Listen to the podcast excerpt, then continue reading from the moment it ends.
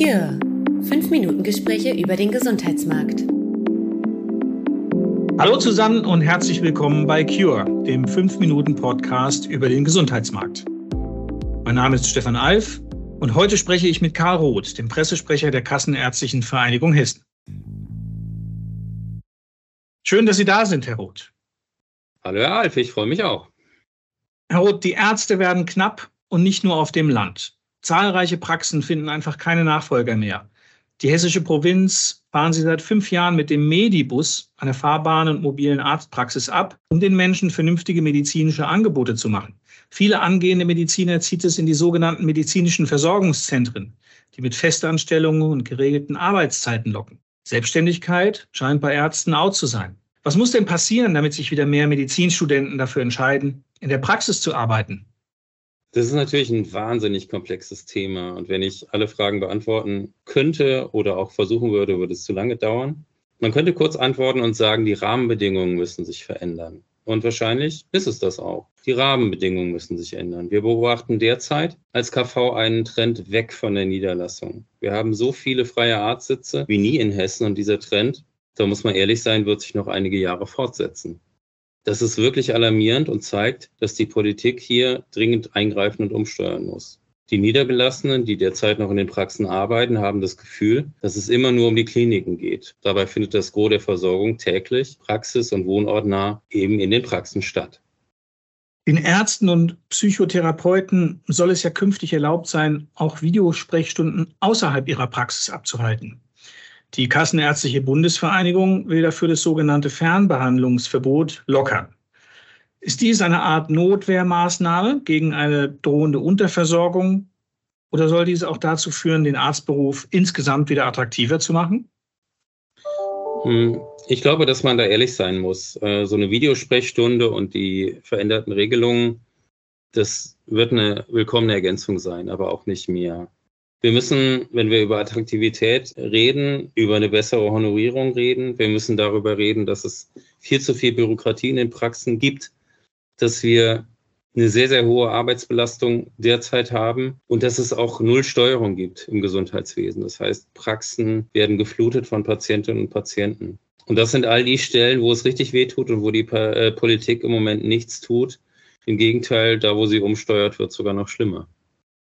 Stichwort mögliche Entlastung. Was halten Sie denn davon, dass mit dem neuen Digitalgesetz den Versicherten in allen Apotheken assistierte Telemedizin zur Verfügung stehen soll?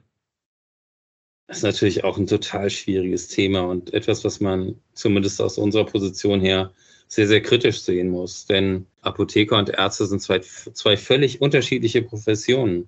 Was der eine kann, kann der andere, ähm, beziehungsweise eben nicht und umgekehrt. Also ein, Pro ein Apotheker kann etwas, was ein Arzt nicht kann. Und hier wird bewusst oder unbewusst von der Politik suggeriert, es reiche ja ein bisschen Ahnung zu haben. Also wenn ich ein bisschen was von Heilkunde verstehe, dann kann ich das auch noch mitmachen. Äh, und wenn wir darüber nachdenken, was ein Grund dafür sein könnte, in den Beruf zu gehen, dann ist das sicher kein Anlass, der die Entscheidung pro Arzt sein attraktiver macht.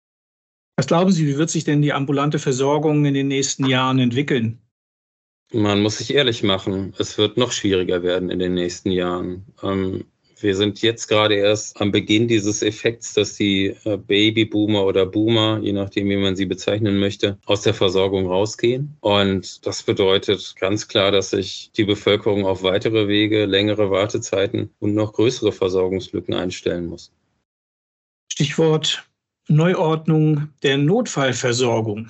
Obwohl es laut Robert Koch Institut keine Einrichtung schafft, mehr Notfälle zu versorgen als niedergelassene Kassenärzte in ihren Praxen, sollen sie künftig regelmäßig von dort abgezogen werden, um in nahegelegenen Kliniken bei der Versorgung von Notfallpatienten zu unterstützen.